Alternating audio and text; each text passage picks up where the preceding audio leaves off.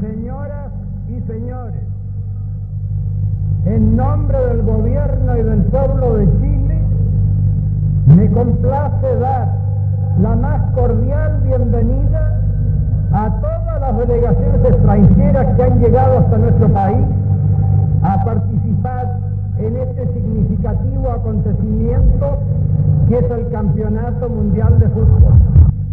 Declaro inaugurado el Campeonato Mundial de Fútbol de 1962.